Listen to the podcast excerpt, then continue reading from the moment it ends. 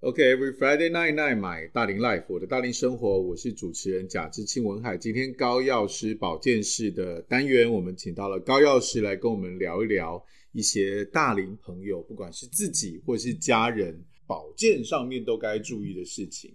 哎，高老师，因为那个年过完了嘛，对吧？对对，因为我们这个总是会有一些家人团聚的时候。没错，然后呢，大龄朋友就是会看到，呃，这个如果如果家里的长辈都还在的话，总是会见到他们嘛。没错，那你就会开始发现说，这个，诶，他们的不管是动作啊，按记忆上面啊，都跟以前小时候那个英雄伟岸的形象不太一样没哦。嗯错，没呀错，真的诶，那我们今天来聊聊一个，我觉得，嗯，大龄朋友，特别是尤其老龄化社会，嗯经常被提及的一个一个状况嗯哦。那我们就讲这个失智，或是呃，现在希望能够改名叫认知症的嗯，这个情形，请高老师来跟我们简单分享一下。哦因为因为其实认知症、失智症，这对我们呃一般人来讲，它就是一种，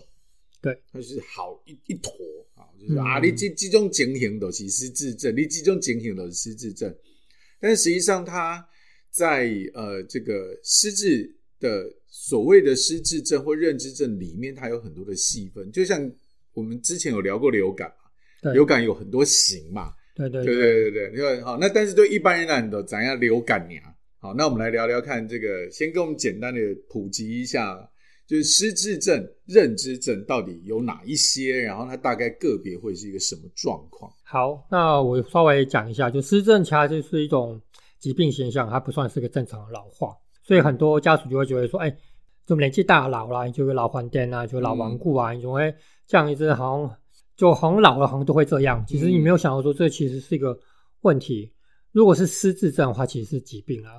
嗯它其实会造成说你可能会记忆力减退啊，其他认知功能障碍的问题，所以也叫做可能是认知认知症啊。所以还有语言能力啊、空间感啊、计算能力这些都会变比较差。那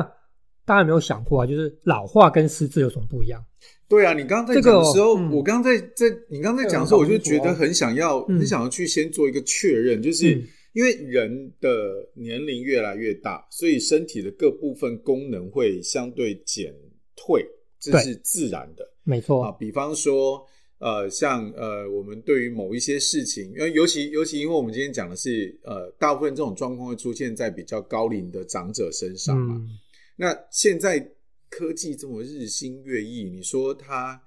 跟不上时代，这是很常见的事情。对，哦然后偶尔会忘东西，你也不要说高龄的朋友，就先开玩笑，我现在还没五十岁，我没有有笔时候记我们也本，我会啊， 我没有笔记本，我没有那个什么 app 的这种这种去协助，我也是经常忘东忘西。嗯，那你刚刚提到，对啊，就对，是那老化跟失智的是对差差别别吗在哪里？，好，我先跟大家讲哦，就是老化是怎么样啊？嗯，就是你可能突然忘记某件事情，可是事后会想起来。哦，事后会想起对，那如果你做了记忆测试的话，你可以虽然有可能会忘记记忆测上的东西，可是你最后会想起来，嗯这叫做嗯老化。老化。对嗯，那失智是什么？失智就是对自己说过的话、啊、做过的事情是完全忘记，完全忘记好。像没有发生这事情。就算我们去做一个记忆测验，他甚至忘记了说：“哎，我有做测验哦，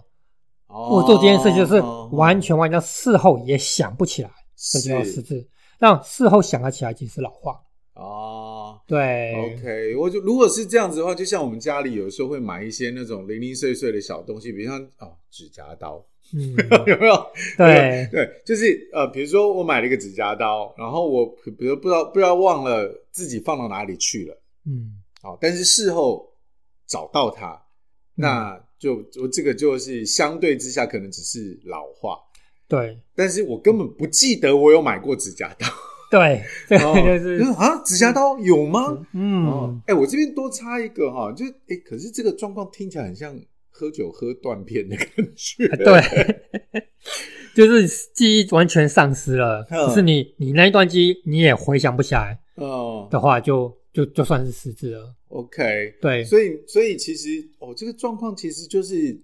对啊，真的跟喝酒喝断片很像。啊嗯，如果有时候太累，也会不记得自己讲过什么或做过什么。对，你就完全忘记。 ，OK 那。那这个的的成因可能是在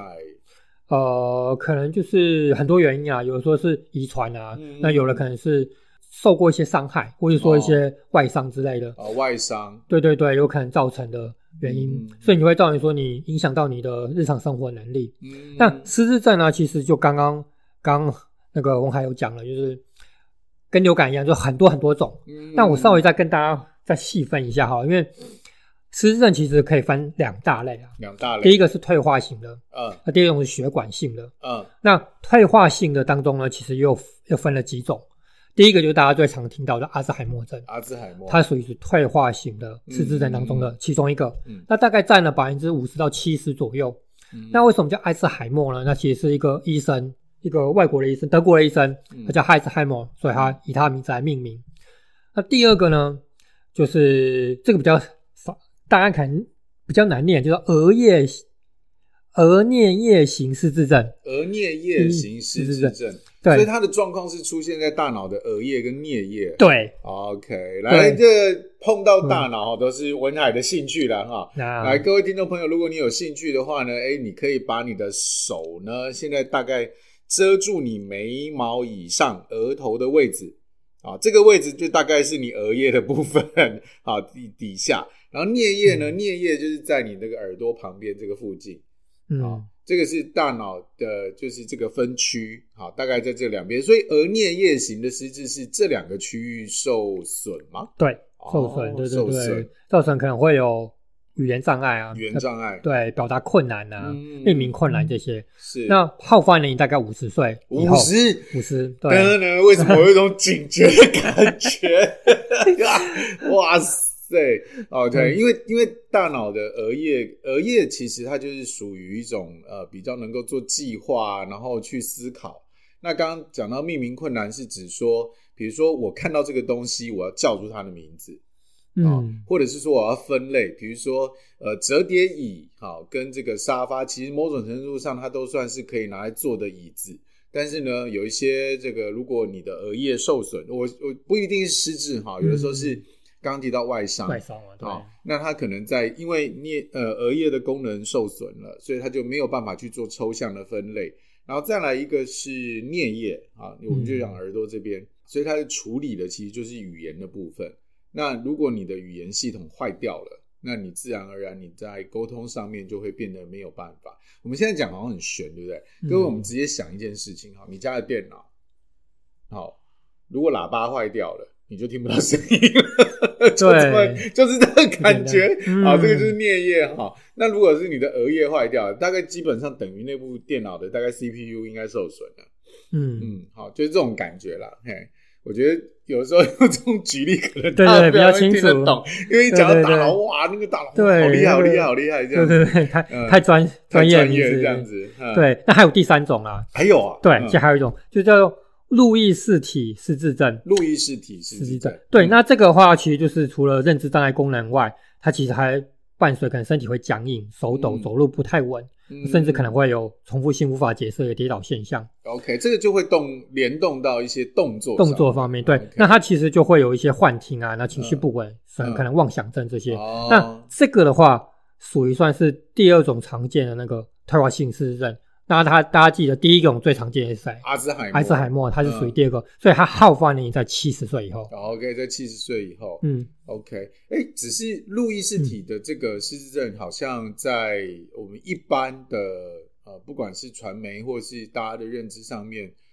呃，因为它比例比较没有那么高，所以大家好嗯像比较不提到。对，大家可能没有要最常提到一定是阿兹海默症了，而且嗯得到阿兹海默，其实美国有一个非常有名的人物，嗯，当过美国总统总统雷根，雷根吗，他就是得阿兹海默症。哇塞，这个大龄朋友一定都知道是谁，对对 对雷根，对，所以谁都躲不掉 啦，我想呃对谁对都躲不掉。对，不会因为你位高权重，对你你就是医疗资源丰富，你就不会怎么样这样子。对，那还有，我们我们再讲到第二类，第二类的话就是属于是血管性的失智呃，。血管性的失对，智，血管性失智的话，就是可能会就是因为脑部的呢血液循环不好嗯，造成了一个啊脑细胞死亡，造成智力减退。啊，它是属于失智症第二大原因啊，是就是脑血管。所以这种的话，就是我刚刚之前跟我跟那个文凯有聊过，就是可能中风，哦中风造成的血管性失智症或小血管性的失智症的话，嗯嗯这种中风病人哎好了，肯存活下来，可是大概有百分之五 percent 的病人会有失智的症状，嗯，所以就联想会连带到这边，所以这个其实得到失智症几率大概会百分之二十五啦，就是如果你 OK 是血管性失智症造成的，哦，哎，所以嗯基本上，如果我们看到长辈、呃，如果有失智的症状的话，不要直接断言他是阿兹海默，因为因嗯对为失智或是认知症其实有诸多的原因。没错，好，那可哎，我但我这样嗯听起来，其实血管性的会不会很常见呢？因为你看哦，就是呃，我们常聊到嘛，大嗯大龄或是老龄的朋友，你因为呃健健康的关系，嗯其实中风的几率相对比年轻人高很多。。对，那是不是有可能，其实在这个情形底下，失智呃，就是血管性的中风，其实有的时候会会被误认为前面其他，比如说阿兹海默或是这种的。嗯，也有可能，不过这个就是可能有赖医生去做判断了。 OK，对，啊所以这个的话，我觉得是，哎，老人家一定比较小心，因为老人家的话，其实中风的机会也是比较高，因为嗯，你可能有三高的问题啦，对你对那个血脂肪可能比较高，你你的血液循环就比较不好。嗯，你看你塞在什么地方？你塞在脑部就是脑中风嘛，对，对，你可能塞在颜面就颜面神经失调嘛，你塞在嗯末梢循环，你就可能会造成一些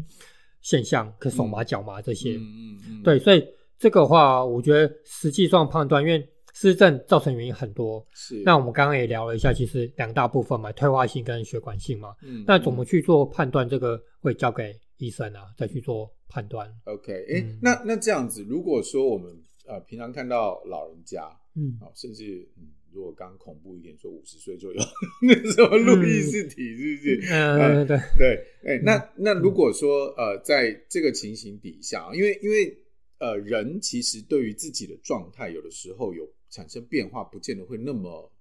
明显的感觉。对，好，那通常是要旁人嘛。对对对，好那如果是这个情形底下，就是当发生什么状况的时候，呃，高老师你会建议我们要去医院做检查，以及我们最呃，如果说在这个症状基本符合的比那个嗯符合的条件已经都蛮高了，我们可能嗯看哪科会比较合适？你可以先去看那个神经内科，神经内科我觉得可以先看神经内科。 OK 然后神经内科判断之后，如果他觉得是失症或者说一些问题的话，可能会再去转转转介。不知道会不会有？有，是有一个叫身心障碍科啦，或者是说嗯嗯那个精神什么之类的。是，对，可是呃，最先还是找神经内科，都是神经内。内科。对对对， OK，因为神经内科其实处理的主要是在大脑的对的一些状况啊，哈、嗯，那诶，因因为因为我家人有这个类似的情形，所以如果嗯血管性的，它其实是比较符合是神经外科的啊对 OK 对对对，嗯，因为因为我有家人，我有家人就是因为呃，他去做扫描，嗯然后发现，哦，对，他是发现说，诶，好像这有个塞大住脑有这个血管上的一些问题，就是他说那个看那个片子小白点很多，哦哦，，就是小白点很多的意思，就是它有很多那个小小的中风的一些一些可能点，哦，对，所以就导嗯致它在一些失智的症状这样子。对，哎，那如果我们平常旁人看到些什么事情，我们最好、嗯呃就是把这个人拖也要拖去医院这样。呃，就我刚刚回到我刚刚说，如果发现说他忘东西，可是后来一直想不起来，甚至他做这件事情嗯嗯他都不记得，嗯，当然撇除说是那个啦，喝喝醉酒那个断片之外的话，发现它这频率变高了，嗯嗯嗯，这时候你可能就要小心了，是就可以先去给医生看看， OK，因为他医生的话，其实判断之外，他他会做一些测验，嗯嗯嗯，对，嗯做一些，那他从测验当中看的分数高低，就会大概知道说你严重程度，嗯，对，那当然那个分数我忘了是多少，反正就是在及格分数是正常的话就没事，可是如果边缘的话，可能就是有危险，呀如果说忘东忘西，当然啦，就是说你也不要说看到人家忘东忘西，你都呃盯盯要被戏这对样子哈。对，因为人偶尔是会忘记的哈。那特别是我这边也说一下，就是如果你有时候你休息的时间不够长，你睡得不够饱，嗯，好、也是很容易忘哈。没错，太忙或是有烦心的事也很容易忘，这是很自然的事情。但如果说他忘的频率高到你已经觉得莫名其妙了，然后嗯再来就是、好像有一些有一些奇怪的情形，比如说把遥控器放在 冰箱里，然后、嗯对。什么？嗯虽虽然以前我在那个就是国中考高中的时候，就是有时候也不小心，然后晚上念书念一念，就把 把把把课本放到冰箱去，也是放过了哈。嗯但如果说他经常出现这个事情，你就可以开始就是留意哈，把嗯家里的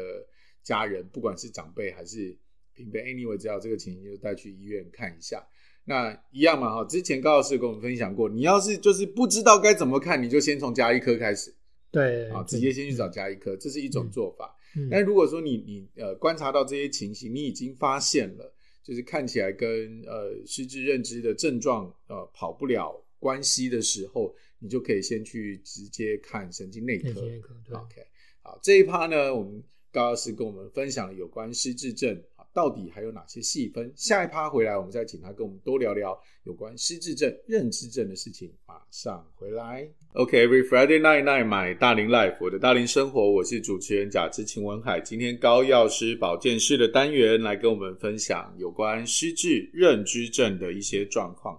高老师在前一 part 呢，已经跟我们聊到了有关失智症。失智症其实因为很多的朋友会很直觉的联想到阿兹海默症，但是呃，那个是因为确实以目前诊断出来有关失智认知症的状况细分当中，阿兹海默症的比例是特别高的，所以大家会有这个既定的印象。但是实际上呢，在呃往下的细分当中，其实阿兹海默症并不就完全等于失智认知症，因为就像流感一样，流感还有很多 A、B、C、D 型，但是它们都叫流感。对啊、我们还有很多刚刚的，比方说像我们刚刚谈的路易氏体什么受损嗯对对对，啊，然后还有血管型的这种受损，对，然后还有额叶颞额颞叶， 对对自己喜欢嗯 研究脑科学都会念错啊，额颞叶啊，因为在额叶跟颞叶的部分出了一些状况，所以导致的呃失智跟认知症，所以其实有非常非常多的因素。高老师也跟我们聊了一下，呃，如果发生了什么事情啊，特别家里人就开始可以去多注意啊，比如说这个忘东忘西的状况，呃，出现的频率很高，而且忘得很离谱啊，比方说把遥控器放到冰箱里面啊，嗯等等这一类的。好，那或者是讲话上面开始有一些明显的不清楚，这种情形的时候就可以多留意了哈。那如果去到医院的话，就可以考虑真的什么都不知道该怎么下手，加医科绝对是你的第一个首选。那如果说确定看起来应该跑不掉了，那就可以去神经内科。呃，那但是我们这边还是要再提醒一下啊，因为我们发现，就像高老师之前在很多的集数里面都提到嘛，哈，就是嗯台湾人有一个特色，就是只选自己要听的听啊，然后只选自己认为的做。叫你吃药你也减量啊，然后什么看什么科别就也不去看，就自己觉得说啊，你今天一定洗下面下面镜头这样子，嗯啊还是要医院去做专业的检查啊，那这样才能对症下药啊。你不要明明是这个血管型的，结果你自己搞成阿兹海默啊， 这个完全就逻辑就不太一样了哈、OK，请高老师，如果我们回来就继续聊哦。嗯我们刚刚讲到是已经发生了嘛，对好，那无论如何，其实这种发生在任何人身上，不管是本人或是家人，其实生活上都是会受到冲击的。没好错，那我们要可以做些什么？我们如果在生活上面避免这一类的事情发生，当然了，因为呃，里面前面有讲到嘛，失智症有个成因叫遗传。对好，说实话，如果真的是遗传，你也不见得躲得掉。对但是至少我们在日常的生活当中可以做些什么啊？那让我们的不管是大脑的健康或是什么等等 whatever 啊，能够有机会，嗯因为说遗传也不是百分之百嘛。我对嗯，我嗯不是讲你爸爸妈妈安诺哈，你阿公阿妈安诺，你都一定安诺，不是绝对的啦。啊嗯但是在生活当中，我们可以做些什么啊？尽可能去避免这件事情的发生。对，所以我刚刚有讲嘛，就是说失智症有分两大类，第一个就是退化型的，嗯，第二个有血管型的。所以如果你是血管型造成的话，其实你就想要说你的三高，你有没有就是饮食比较高油高脂，让你的血管堵塞，造成嗯说如果中风的话，造成了后遗症嘛，是我有可能造成的失智症。嗯所以你第一个，你饮食一定要均衡，让你不要说就是高油高脂啊，然后造成说你的血管不畅通，然后造成中风。哦所以如果是这样的原因造成的话，所以你的饮食就要特别做得好。哎、真的呢，因那为尤其像我们刚过完年，你知道恐怖的是什么？我我回南部的时候啊，我去南部，我只待了那个四天，我只待了四天，我回来过磅，居然胖了三公斤呢，好可怕哦！ 哦，对，因为过年大家都会吃的比较丰盛啊，没错，然后而且就是都通通常都会是大菜嘛，嗯，那所以那个刚刚高老师提到哈，你们这这个平常大家日常生活当中有没有高油、高盐啊这一类的？因为毕竟三高就是直接影响的就是血管的健康嘛。没错。那血管如果不健康的话，那你血管型的失智就很容易发生。对嗯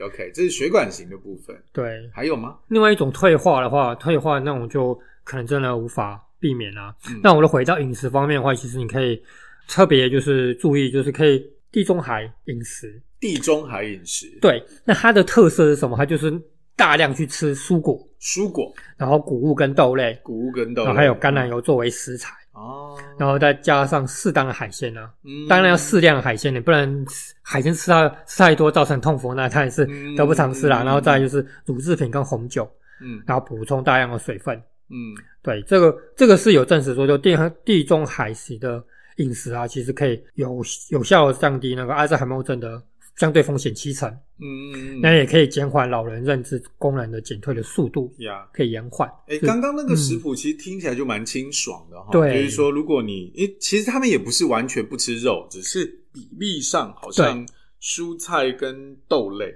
对，比较好了哦嗯然后海鲜适量的海然后呢对，因为他们也不是不吃肉啊，只是他们吃海鲜，因为毕竟嗯地中海嘛，就是呃很靠近，然后鱼再类啦，我猜鱼对啊，鱼类啊、虾虾啊、贝啊啊这一这些些、嗯为主，然后他们也不是不吃油，只是他们用的是橄榄油，对，啊嗯嗯就是嗯，好的油，对，用好的油哈，因为其实华人的料理当中，其实油也是跑不掉啦。但总而言之，就是我会觉得，就是油油类的部分哈，当然你就是太多的高温油炸，你就是也不要太常吃啦。嗯，好，但是你如果拿来呃以橄榄油作为这个呃凉拌的方式，因为其实油不是不好，我我记得我有我有听过这个说法哈，油不是不好，嗯，是高温之后它会变得不好。对对变质，然后然后造成一些不好的东嗯西，一些不好的西，东西，所以如果拿来拌啊，就是或者是说你在料理的时候，像那个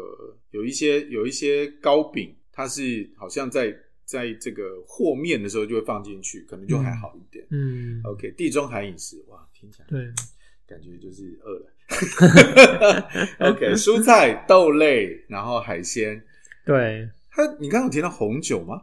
对对对，红酒，嗯嗯嗯。嗯其实酒类的话，我觉得能能少喝少喝。嗯，对，但是或者说我们换一个方式哈，就是像我们像我们有时候在看那个欧洲人喝酒哈，嗯，他那个酒的喝法真的是优雅很多，他们对一瓶一杯酒可以搞一晚上，嗯对我我觉得不要就是什么东西都是适量，不要嗯，过量。嗯其实有研究显示，红酒如果睡前一小杯的话，可以帮助睡眠。嗯，嗯然后还有就是不要过量，就是像欧洲人这样慢慢喝，可能一个晚上只喝一小杯这种的话，我觉得可以，反而对心血管有有帮助，对确啊实，是是有而且酒精本来就可以放松神经嘛，对对对所以你自然喝了会轻松。对，好，但是呃，比如像那个，因为红酒开了之后基本要喝完，但是他们通常是通常是一家人喝一瓶，啊对，分着喝就可以了，对，分着喝就还好。啊对华人不是，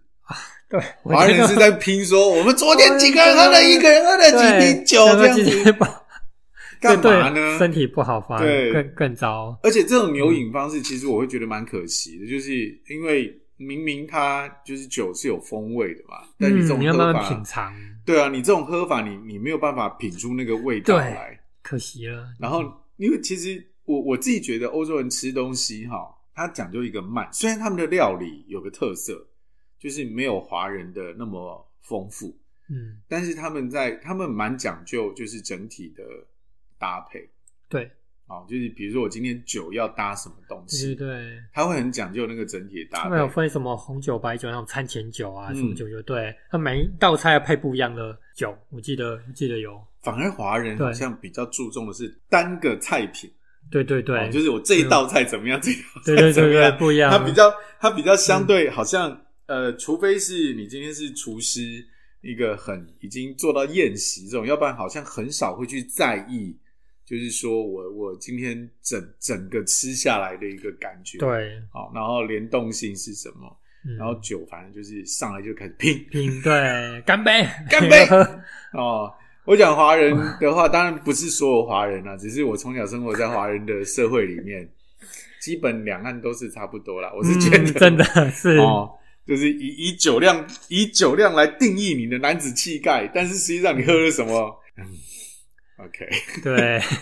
好，我觉得喝对喝红酒，喝红酒是好的，好，嗯但是不是叫你一瓶一瓶拿来拿来灌哈看？，对，是大家一起喝一瓶这样子。哦、嗯 o k 喝红酒还有吗？还有没有什么就是可以做的一些事情去预防我们嗯的这一类的失智症？因为刚刚都集中在血管上面嘛。嗯对我觉得血管就是一种好好的保护。对，哎、我我我来多聊一个，因为有大脑的问题嘛。嗯啊、因为刚刚讲到失智症有两种嘛，血管性的是一种，嗯，大脑性的是一种。嗯对那我们血管性的当然就是你三高多注意，对，然后避你、免呃饮食上多注意。对啊，那为什么讲地中海饮食？我记得有个说法是说，因为那一代的人好像失智的状况不是特别多，嗯，应该是这样，啊，所所以就以有去人研开究始出他的饮食，饮食的习惯嗯。那、那如果是大脑性的话，我觉得有呃有以下几件事情，也许可以跟大家分享一下，啊对大脑健康嗯啊。当然饮食是跑不掉了啊，一定要对，嗯，酒少喝啊。但你你会不会觉得很奇怪？就是刚刚明明讲说喝红酒不酒 啊，现在喝说醉少酒喝应该对会，喝不要喝醉。对，哦，我觉得不要喝醉，频率不要太高。当然你能不喝不喝啦，哦，能不喝不喝。可是有的时候你，比如说你在宴席上，嗯，难免还是难免啦，嗯哦，但是你你如果说你就是你那种我们讲牛饮在那边猛灌，这到底是你喝酒还是酒喝你，对不对？那这样就这样不好啦，我觉得，好、所以是酒酒能不喝不喝，再怎么样要喝，就是你要喝的越少越好。嗯，然后再来是睡觉，就对是睡眠要充足，睡眠要充足嘛，嗯，因为刚刚前面有聊到嘛，就是那种断片的状况。第一个，我们酒少喝就不会断片了。对，好，第二个就是我们睡不好也会断片，所以 我觉得睡睡觉是蛮重要的。我我有一次发生一个情形，蛮有趣，跟大家分享一下。就是我有一次带团，那个团是以前哈，其实现在还有，但是应该不太多。就以前有那个归国华侨要参加那个十月国庆的庆典。嗯，所以就是侨委会会接待他们。然后因为一次回来可能几百上千人，然后每一车都要有一个随队的工作人员，所以他就会大量的去招募那个那个大学生。嗯，然后我就有机会我就参加了一次，然后我就去。然后带团，但因为一一整天嘛，因为他们那个那个那个团的带法当时是这样：是你桃园落地，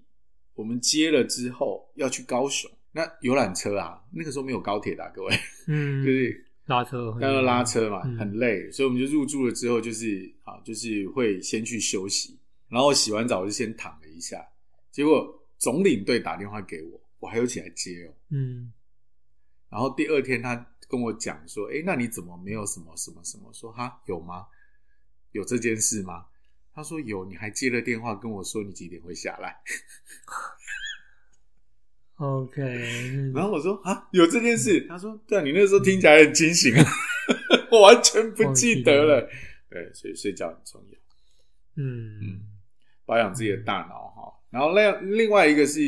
呃，建议大家可以试试看哦，去做一些呃这种静坐冥想。静坐冥想有助于保护你的，就是让你的大脑可以，现在已经有实验证明了哈、是可以让你的大脑比较健康的。诶，高老师，你平常在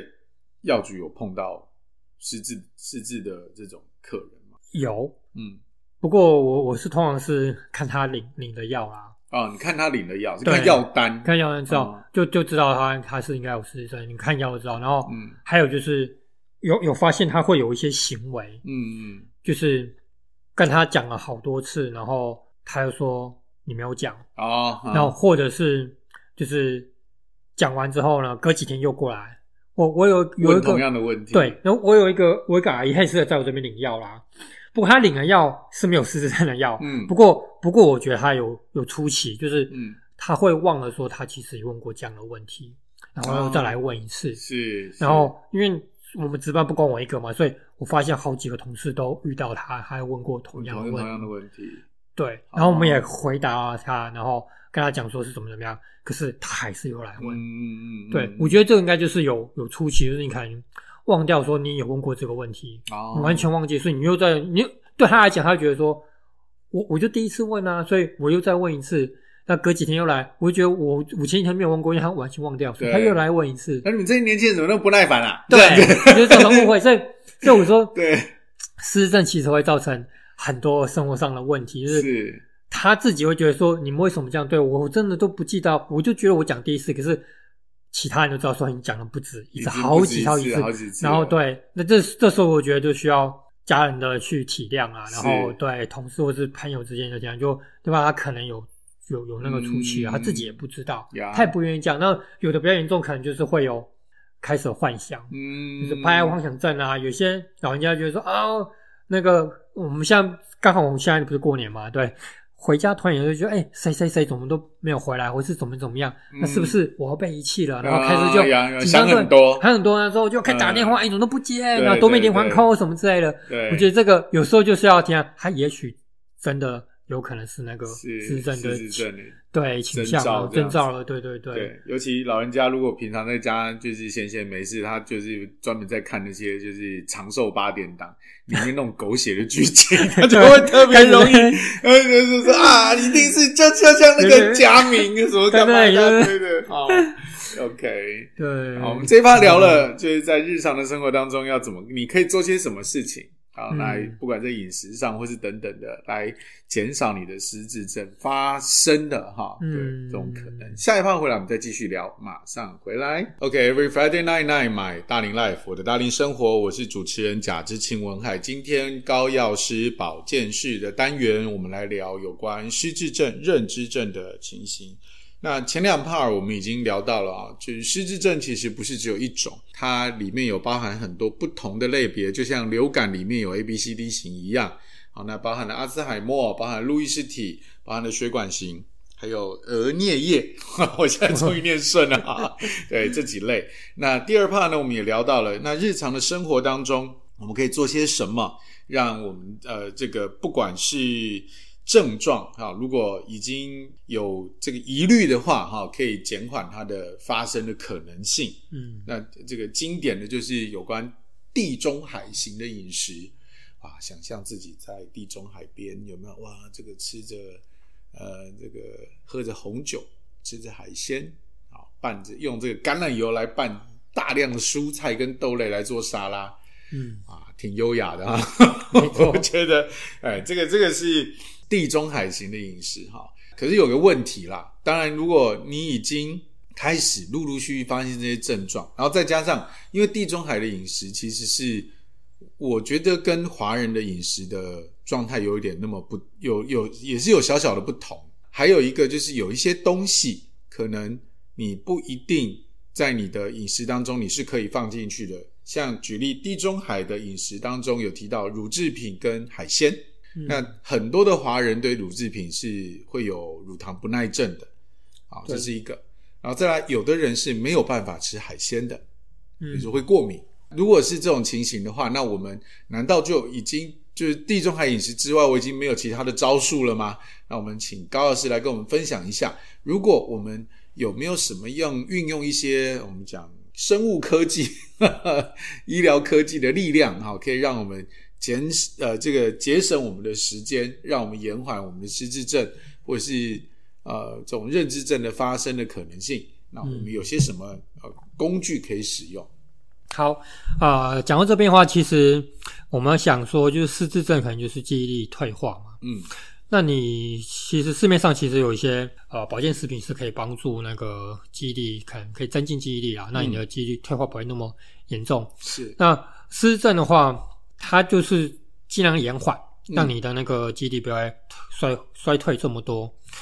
那市面上有一些，我觉得可以跟大家分享一些保健食品，一些成分啊，嗯嗯，跟大家做分享。第一个啊，第一个其实是缩醛磷脂，缩醛磷脂这个可能大家可能听起来比较陌陌生啊一。定很陌生啊，因为这对啊听起来就是比较比较就是可以拿来发射火箭的东 西。它其实是一种就是磷脂之类啊，嗯嗯，那它作用呢，还是可以清除那个呃在大脑当中呢沉积了一些废物，就它是嗯像是一些清道夫，啊，就是你我我们有实验发现说，如果你那个阿兹海默症啊，嗯你的脑内一些超蛋白质或是贝塔淀粉样蛋白，嗯这会比较多。嗯所以当你这些蛋白质清除掉的时候，你的思绪就会比较清楚，哦你就会减缓你那个阿兹海默症的发生。是对， OK，就哎、是嗯喂，我好奇问一下，这个因为这个磷脂磷脂应该跟软磷脂的那个磷脂是一样一的样的，对对对，缩全怎么写？因为因为我们这样听哈，就是呃，有些朋友他听了不见得能够完全的记得住嘛，哈。对那如果说我们就是把这个文字怎么写，也许之后他到呃，不管在呃可能药房好，那或者是任何的地方，他在寻找这个产品的时候，他会比较有记忆，因为毕竟嗯不是每个药房都有像高老师这么嗯用心对，呃更专业 啊，对，怎么写 OK 怎么写，呃，缩就是缩小的缩哦，，缩小的缩小的缩，那嗯全就是那个有字旁那个全，啊，然后另外一边就是全那个完全的全对，完全全上面还有个草字头啊，那个完全缩的全全加一个草字头，对缩全 OK，所以就是呃那个就是清醒的醒，把那个心星星的心去掉，去掉，对，啊，改成一个完全的全加草草字草字头。那如果你你有就是有关注这个港剧的话，就是汪明荃的那个荃，啊，对，就那个 全，对，就是那个荃哈，对缩全灵芝接近名词 OK，哎对所以这个呃成分可以协助我们呃大脑里面的一些囤积的呃老旧的废物，可以把它清除掉。对，哦它主要作用是是这样嗯，嗯嗯，啊，它有点像，它有点像帮血管去角质的感觉，对不对？嗯，有点有点像，嗯就是呃，如果我们在皮肤上可能有黑斑啊，嗯，这些我我们就会去去黑斑。嗯那如果你脑袋里面有一些黑斑或是一些杂质的话，你想要去掉的话，我们就用缩血磷脂，嗯就有有点像这样的比喻，你就把它是清清除把掉它，清除掉清。清干净。对，啊，那你这样你的整个的脑部的运作就会比较清爽一点哈。对对对哎，，为什么我脑子里面突然浮现了那个大扫除的时候那个电风扇，有没有？嗯，好，电风扇就是 因为你吹久了，不是那个扇叶跟那个外框上面会积很多嗯灰尘嘛，对然，后哦久了之后就会不凉，嗯，那个风吹来你不会觉得凉啊，但是如果把它洗干净，你会觉得哎、变凉了这样子，就对我我刚浮现的是这个这个感觉， 这个人清干净了之后，你就是运作会比较顺。对，这是第一个缩选磷脂做选磷脂嗯对比较信任。那第二呢？第二就是大家比较常见 DHA 啦， DHA 对，嗯固脑的 DHA 最常见就是在鱼油当中，嗯鱼油有分 omega 3嘛，嗯有 DHA 跟 E EPA，嗯嗯那还有一种就是藻油，海藻当中萃取出来的藻油里面也会有 DHA，啊大概这两种地方都都会有 DHA。嗯哦，对我刚刚另外再补充，就是缩血磷脂在什么食物当中比较常见呢、啊？哦，最最高的是那个海鞘，海鞘海鞘其实是一种，应该算是在算算海鲜吗？海鲜类，对对对。对，然后它在日本其实还蛮常吃的，日本、韩国还蛮常吃这种海鲜，可是这个嗯台湾可能比较少见。相对少哈。对对对，海鞘当中的酸盐含量最高。嗯，嗯，其实除了海鞘之外，其实也有其他的，比如说扇类、啊、贝类啊，啊，贝类，对，然后还有嗯什么、呃牛腿肉啊、鸡鸡胸肉当中鲑鱼啊，啊，这些其实都有，嗯只是海鞘里面的含量最高，比例哦最高。海鞘在台湾是真的不常见的，不常见哦因为这对个听起来就很陌生啊、哦。因为对因为我才刚刚就是从东港回来，那个卖卖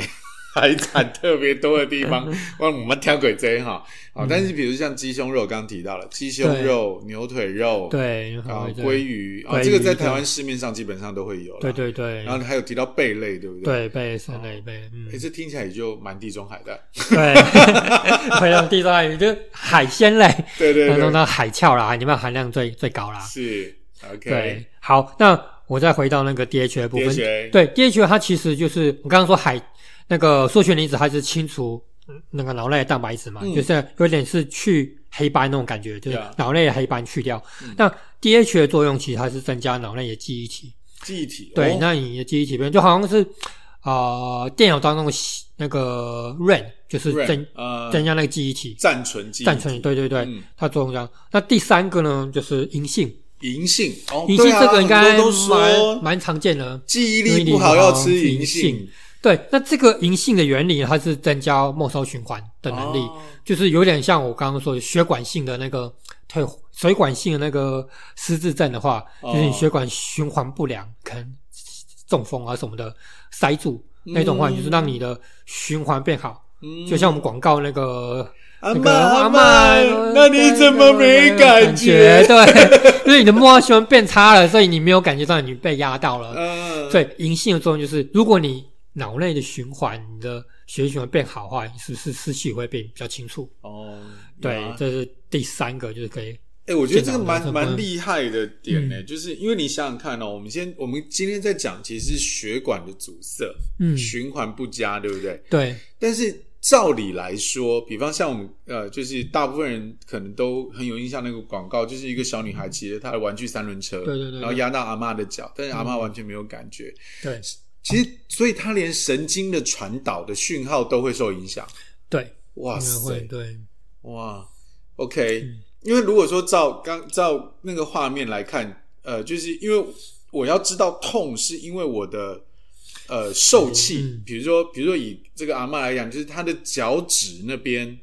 被压到，所以那边的受气把这个讯号传回大脑。对，然后大脑处理完了之后，知道说啊，我的天，我应该要痛了，痛我了，被对压到了，对应该要对痛有。反应所以了，他就提醒了这你这个人，但是在这个这个连续的动作里面，看起来是他末梢那边就是没有讯号传回来啊，对，所以我就不知道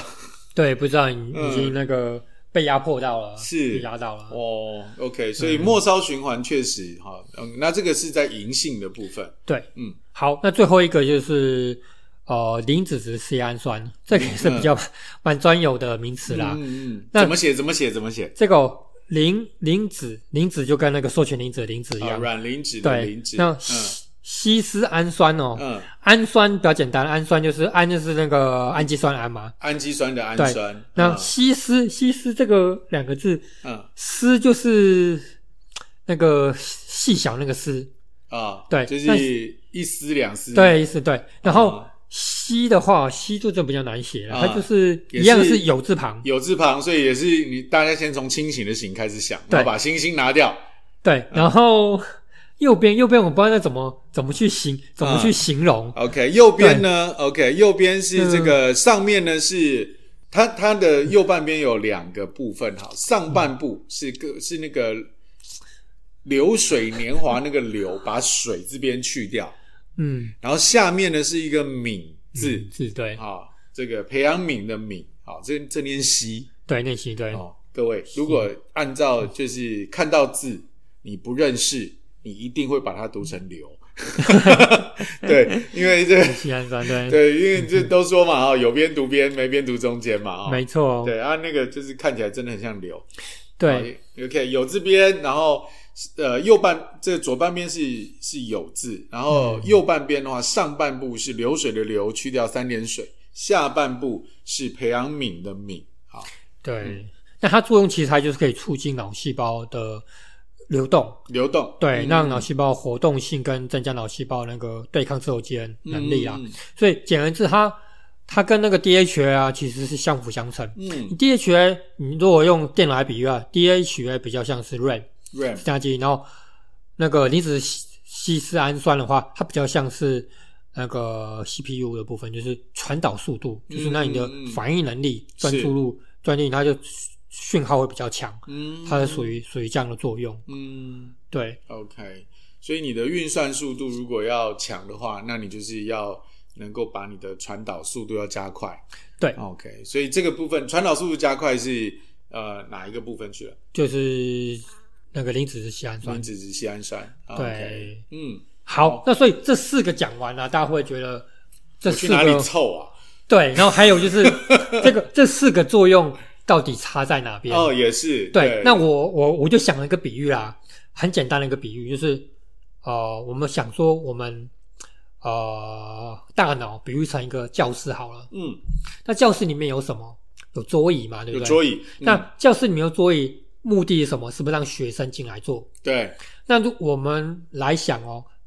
教室是大脑，嗯那座位椅呢，就像我们的记忆体，嗯，那嗯哦学生就像我们的记忆力，那我们增怎么增加我们的记忆力？怎么让学生坐到椅子上，然后让你这个椅子那个桌子对因为教室变满的话，第一个如果是缩选零子的话，嗯，它就是把教室里的杂物去清除掉。哦清除掉的时候，你是不是座椅就可以摆放整齐？那桌放整齐摆得多摆得整齐之后，学生是不是就可以更多进来了？啊，动线就会比较通畅。对，那啊第二个呢，我刚刚说的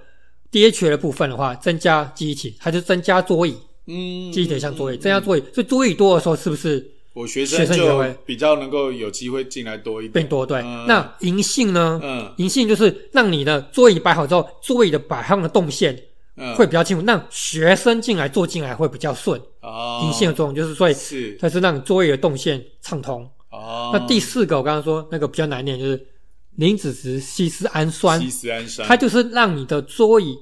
用排列组合排列整齐，嗯嗯那你可能就是全部摆成井字形啊，或者摆成梅花座什么在摆很整齐的时候，嗯，摆越多，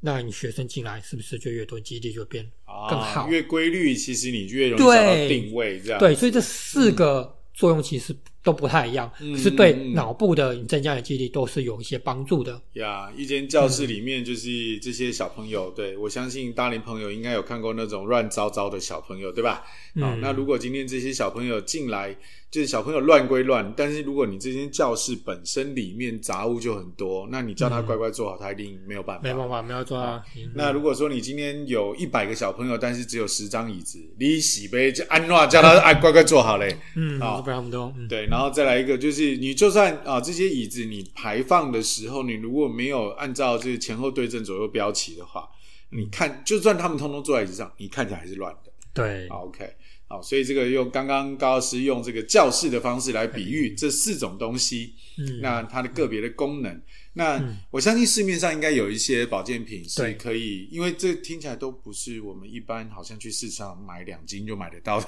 东西嘛。嗯对对哎对，这一定是要经过一些科技的萃取的哈。对对，所以药房或者是市面上其实都是有机会购买对都得是到买到的。的，对好，那你要这个使用的话呢，当然你在网络上一定可以找到相当多的资讯。对，好没错。那你只要把刚刚呃高老师所提的这一些、呃这个缩醛磷脂啊、银杏啊、嗯这个软抑呃这个跟神经酰胺这一些东西，好、你就是搜寻的话，你就会找到合适的产品。没错那，当然，在购买之前，建议你还是要询问第一个有经验的人嗯，啊，第二个就是你问一下药师。没错。 OK，好，今天非常谢谢高药师来到我们当中，我再一次的来用高药师保健室来跟大家分享有关这个日常生活的事情，期待大家都能够过得健康平安。Every Friday night night，买大龄 life，我的大龄生活，我们下礼拜再见，拜拜。谢谢。